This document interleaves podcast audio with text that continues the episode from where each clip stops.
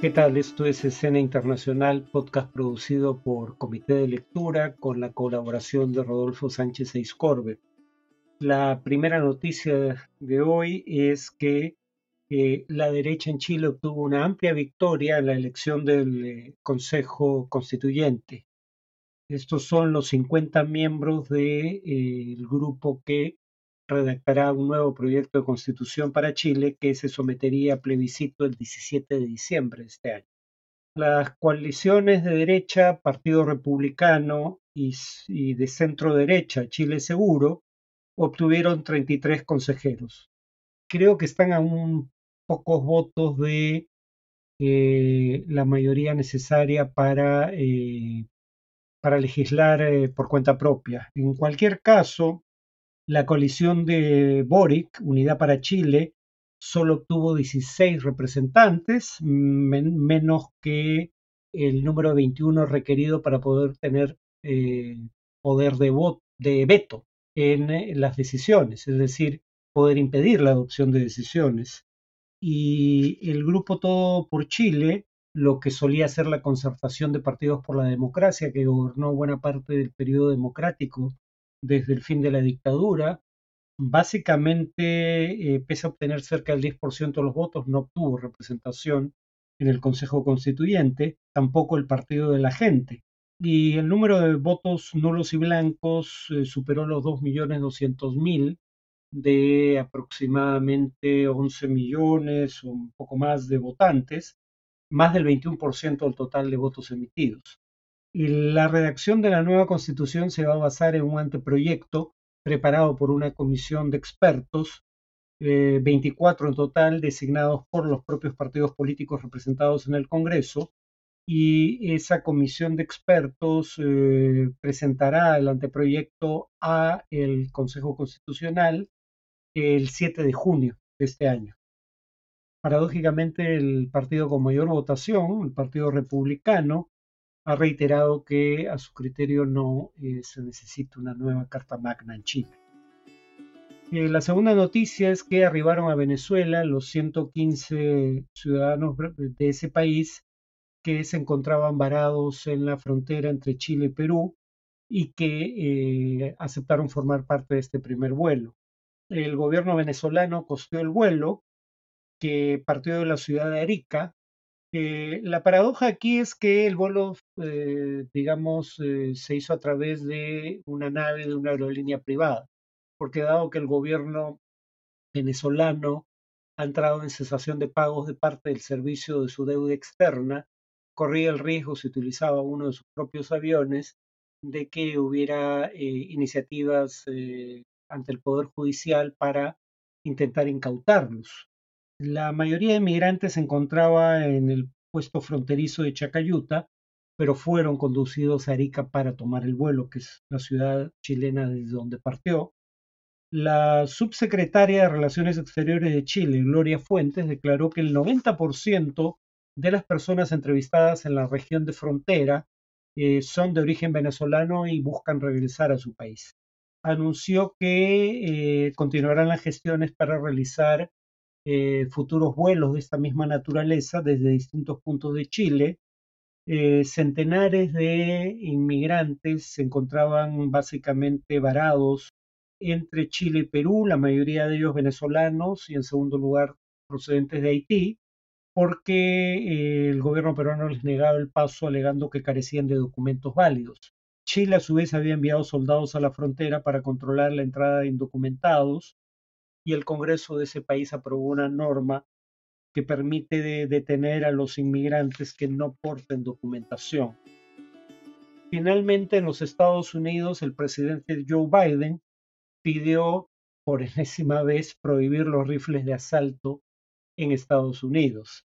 Eh, exhortó al Congreso a hacer eso después de que un individuo con fatiga militar y portando un rifle de asalto estilo AR-15, arma de guerra básicamente que no tiene uso civil legítimo, asesinara a ocho personas en un centro comercial del estado de Texas, incluyendo niños. Es la segunda masacre con mayor número de muertos en Estados Unidos en lo que va de este año después del tiroteo en Monterey Park, en el estado de California, donde murieron 11 personas en enero pasado. El gobernador republicano de Texas, Greg Abbott, si bien calificó los hechos como una tragedia indescriptible, se negó a decir si debe restringirse la venta de armas. La solución a largo plazo, afirmó, es abordar el problema de la salud mental. Como veremos en una próxima ocasión, esto no es cierto. Ahora, es poco probable que la exhortación de Biden sea recogida por el Congreso, dado que los republicanos tienen mayoría en la Cámara de Representantes y se oponen a eh, el tipo de medidas sugeridas por el presidente. Estados Unidos, recordémoslo, es el país desarrollado con la tasa de muertes por arma de fuego más alta del mundo, además de ser el país con mayor proporción de armas de fuego en manos de población civil en el mundo, si mal no recuerdo. Según la ONG Gun Violence Archive, que define tiroteos masivos como aquellos que producen cuatro muertes, cuatro o más muertos o heridos, sin contar al atacante, eh, una definición más laxa que la habitual, que solo cuenta muertos en tiroteos, Bajo esta definición, el país, Estados Unidos, habría sufrido 199 tiroteos masivos en lo que va del año. En cuanto al tema de análisis, es el proceso electoral en Chile. Eh, si recuerdan, eh, quienes siguen este podcast, eh, en ocasiones anteriores dijimos que contra lo que sugería la cobertura en medios, no se estaba produciendo un giro a la izquierda en Sudamérica o América Latina en su conjunto, y el que lo que había era más bien un giro contra los oficialismos, sean de derecha o de izquierda. Y que si bien ese giro contra el oficialismo podía tener causas locales en eh, algunos países, era difícil creer que eh, la derrota eh, del oficialismo en 16 o 17 elecciones generales consecutivas digamos, careciera eh, de causas internacionales. Era difícil, repito, creer que no hubiera simultáneamente, además de causas locales, causas internacionales, y estas no son particularmente difíciles de identificar. Por un lado, el mundo padeció la mayor pandemia en un siglo, desde la gripe española, que acabó hacia 1920-21, eh, en segundo lugar, eh, el mundo padeció también en años recientes la mayor recesión internacional desde la Gran Depresión, que acabó en 1933. Y por último, estamos padeciendo todavía hoy la mayor inflación internacional en más de 40 años. Entonces, es comprensible por qué hay un hastío con el oficialismo, no solo en América Latina, pero aquí se expresa de una manera muy clara en un voto contra el oficialismo cada vez que hay elecciones generales. Y que si bien la izquierda era la principal beneficiaria porque en la mayoría de casos estaba en la oposición, cuando la izquierda es eh, la fuerza de gobierno, también padece de este desgaste eh, que lleva a que la mayoría vote en las siguientes elecciones contra el oficialismo, sea de derecha o de izquierda. Bueno, eso es lo que parece estar ocurriendo en Chile.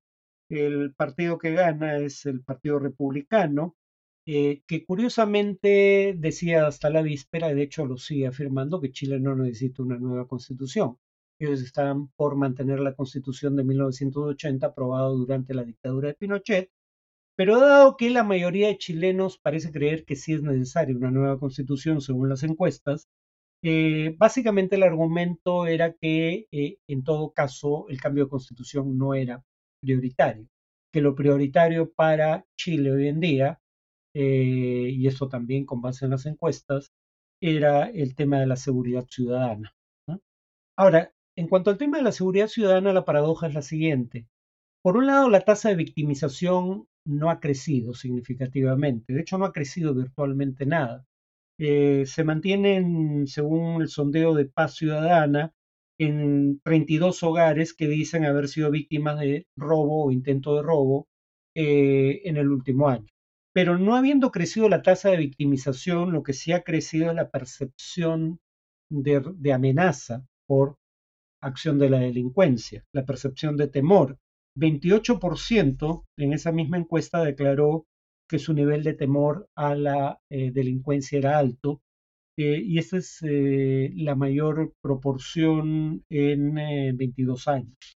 Probablemente tenga que ver, como ocurre también en el Perú, de que la cobertura mediática del fenómeno de la inmigración pone un énfasis excesivo, francamente, en la nacionalidad del perpetrador de un acto delictivo, sobre todo cuando es un homicidio, eh, sobre todo cuando se trata de venezolanos, que es el principal grupo inmigrante en años recientes, tanto en Chile como en Perú, o en Colombia también, ¿no? Ahora, eh, los consejeros constitucionales son 50, 22 del Partido Republicano. El Partido Republicano, en otras palabras, es la única fuerza que cuenta con suficientes consejeros como para tener poder de veto sobre la redacción de la nueva constitución. Se requerían 21 para ese poder de veto. Creo que la cifra final no es 22, sino 23, ha aumentado. Entonces, el Partido Republicano tiene poder de veto sobre las decisiones, pero no tiene mayoría suficiente para aprobar decisiones. Chile Seguro, el bloque de centro derecha, y fíjense el nombre, Chile Seguro, eh, recogiendo la preocupación ciudadana en torno al tema de la seguridad, tiene 11 eh, consejeros constituyentes y el bloque de izquierda eh, Unidad por Chile de Boric tiene 17, o sea, el gobierno no tiene el número mínimo de consejeros para tener poder de veto sobre las decisiones, que, repito, era 21. Así que va a depender en buena medida de la centro derecha, del bloque Chile Seguro, eh, qué tipo de decisiones se adopten, siempre y cuando, repito, el Partido Republicano no use su poder de veto. Eh, en todo caso, el Congreso ya había acordado 12 eh, directivas respecto a cosas que deben estar por necesidad incluidas en la nueva Constitución. Por ejemplo, temas como que el Estado debe ser definido como unitario y descentralizado, uno dirá, bueno, qué necesidad de poner eso ahí cuando ya es ese el carácter del Estado chileno. Eh, pero claro, cuando uno ve que eh, había la propuesta de un Estado plurinacional en el proyecto de constitución contra el cual votó la mayoría de chilenos en septiembre del año pasado, y aunque el definir al Estado como plurinacional no necesariamente indicaba que éste debiera dejar de ser unitario, de hecho no indicaba eso, pero había el temor de que pudiera implicar eso o pudiera llevar a reivindicaciones federalistas en el futuro. Por eso se consideró conveniente relevar que el proyecto debe indicar que Chile es un Estado unitario. El tema de eh, mantener el carácter descentralizado del Estado siendo unitario tiene que ver con el hecho de que había quienes planteaban la conveniencia de restringir la autonomía de la región de la Araucanía por los hechos de violencia perpetrados por grupos provenientes, pero no representativos, de eh, los indígenas mapuche en esa región. También se habla de reconocer a los pueblos originarios como parte de la nación chilena, definir que el Estado chileno tiene tres poderes separados e independientes, el legislativo, judicial y ejecutivo. Esto, aunque parezca mentira, es necesario incluirlo a criterio de los partidos representados en el Congreso, porque aunque no se recogió en el proyecto de constitución rechazado en septiembre, sí se formularon entonces propuestas que eh, sugerían disolver los tres poderes del Estado para eh, reemplazarlos por asambleas populares que irían desde el nivel local hasta el nivel nacional. Eh, además, el proyecto debe consagrar, como ocurre ya, en la constitución existente la autonomía del Banco Central, de la justicia electoral, del Ministerio Público y de la Contraloría. Se debe proteger derechos fundamentales, incluyendo el derecho de propiedad. Eh, pero claro, la gran ausencia es que no están los derechos sociales, que era uno de los grandes cambios que buscaba introducir la izquierda en una nueva constitución. Las fuerzas de centro izquierda también estaban en esa línea eh, y aquí Chile seguro va a ser la fuerza dirimente, ¿no? Eh, en qué medida se incorporen derechos sociales como derecho a la salud y a la educación, que a diferencia de la constitución peruana del 93, no están consagrados en la constitución chilena de 1980, ¿no? Ahora, de cómo el Partido Republicano use su poder de veto dependerá, en mi opinión, su suerte política futuro. Boric, eh, demostrando que parece haber aprendido de los errores de la izquierda en el pasado, no me queda claro que el conjunto de la izquierda haya aprendido, pero Boric sí, aparentemente, advertía lo siguiente. El proceso anterior fracasó, entre otras cosas, porque no supimos escucharnos entre quienes pensábamos distinto. Quiero invitar al Partido Republicano a no cometer el mismo error que cometimos nosotros en su momento. Y la verdad que es una advertencia bastante eh, pertinente. Eh, eso es lo que podría perder el Partido Republicano. Creer que una mayoría contingente, y no es una mayoría del electorado, pero una mayoría contingente de la derecha, cuando menos, sino de su propio partido, es una mayoría, está, digamos, eh, condenada a ser una mayoría permanente en el tiempo. Eh, la izquierda, que había ganado eh, una amplia mayoría en la anterior Asamblea Constituyente, creyó que, como muchos de sus integrantes pensaban que ellos eran la representación natural de los intereses del pueblo, la, el resultado electoral no era un resultado contingente, sino la expresión de ese carácter representativo de la izquierda. Por lo demás, hablando del pueblo en singular, y tal cosa no existe. El pueblo está compuesto por grupos de personas con ideas o intereses muy diferentes entre sí.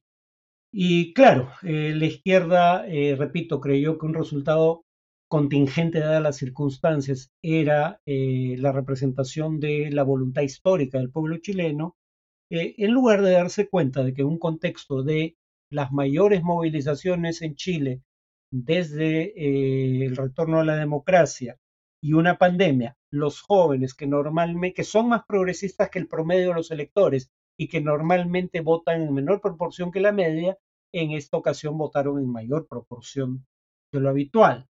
Eh, y los adultos mayores, que eran más vulnerables a la pandemia, que normalmente son más conservadores y más proclives a votar que, el promedio de los electores, en esa ocasión votaron en menor proporción de lo habitual. Y además, mientras el referéndum para eh, decidir si debía elegirse una asamblea constituyente no contenía la obligación de votar, el referéndum que debía aprobar o rechazar la propuesta eh, de constitución emanada de esa Asamblea Constituyente sí suponía la obligación de votar y que por eso mientras en uno votaron cerca de 8 millones de personas, en el segundo votaron más de 13 millones. O sea, eran circunstancias muy diferentes. El error que podría cometer ahora la derecha, eh, equivalente a este error que cometió la izquierda en su momento, es no darse cuenta de que, por ejemplo, cuando se vota el rechazo a la Constitución, a la propuesta de Constitución elaborado por la Asamblea Constituyente, según la encuestadora CADEM, solo 17% estaba por el rechazo puro y duro del proyecto de Constitución, solo 12% estaba a favor de aprobar el proyecto de Constitución sin cortapisas, pero 35% estaba a favor de lo que se deben llamar rechazar para renovar y 32% estaba a favor de lo que se debe llamar en la encuesta aprobar para reformar. Es decir, dos terceras partes de los electores querían cambios en la constitución, pero no querían la constitución tal cual eh, fue redactada por la Asamblea Constituyente. Probablemente subestimar la voluntad de cambio entre el electorado chileno podría ser un error equivalente al que cometió la izquierda, que podría cometer el Partido Republicano, en cualquier caso, si el proyecto que emane de este Consejo Constituyente eh, no es aprobado en diciembre de este año por la mayoría del electorado, seguiría vigente paradójicamente la constitución de Pinochet que en algunas encuestas hasta un 80% de la población quería cambiar. Bueno, eso es todo por hoy. Nos vemos en el siguiente podcast.